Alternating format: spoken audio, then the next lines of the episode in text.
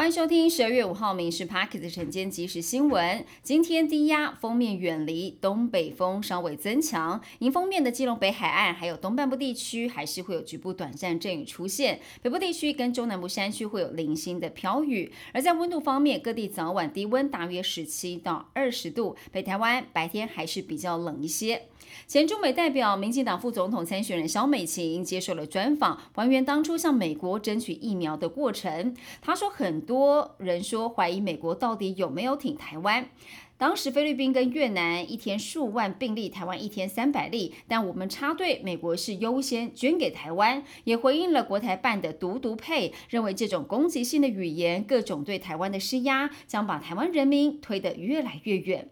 士林地检署上个月查获了一名业者收费清运美食街等厨余废油，但是请到下水沟，三年来不法获利超过三千五百万。上个月一并约谈十五人到案，业者也积压获准。检方兵分七路进行了搜索，查扣了千万超跑，要把上下游业者一网打尽。检方讯后七人交保，一人声押。武汉肺炎疫情肆虐全国三年，医师表示，在众多后遗症当中，以脑雾是最棘手的。可能原因是病毒感染了脑部，造成了功能失调，症状是记忆力减退，还有精神无法集中。目前没有专门药物来治疗脑雾，只能给予维他命，还有促进脑循环等等药物，希望可以缓解症状。那么也建议维持正常的生活，不要躲在家里，要多多外出去散步，做些有氧运动。如果脑部减少，的刺激恐怕会让病情恶化。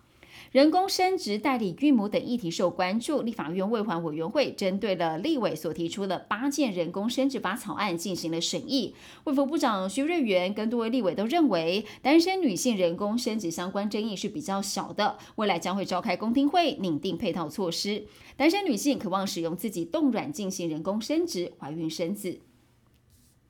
民众外出用餐，有时会把吃不完的食物用卫生纸包起来，但有些卫生纸含有荧光剂的成分，医师就提醒，恐怕会引发肠胃不适，而且不卫生，吃多了会影响到健康，所以还是要慎选食品的容器，最好符合食品的规则，而且要遵守卫生规范的建议。那么食物趁新鲜吃，避免产生有毒物质，也别用卫生纸来包食物。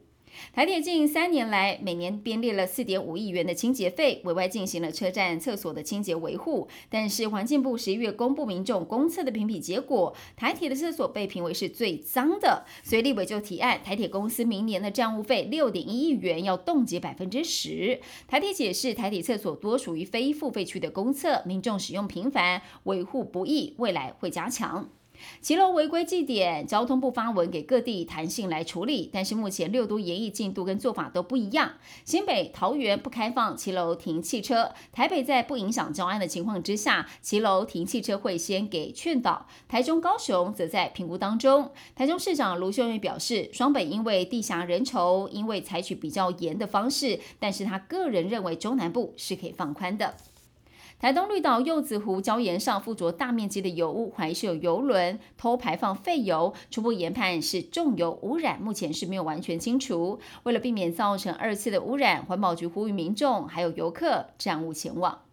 美国今年十月扩大对中国出口晶片管制，下个月将到竹科、南科来举办说明会，对象包含了半导体制造、IC 设计、材料设备商等等。经济部表示，新晶片经历超过三百页，美国针对客户比较多的国家来说明这个是好事，但分析师认为美中科技战加剧，台场会受到冲击。以上新闻由民事讯部制作，感谢您收听。更多新闻内容锁定下午五点半《民事 Parks 晚间即时新闻》。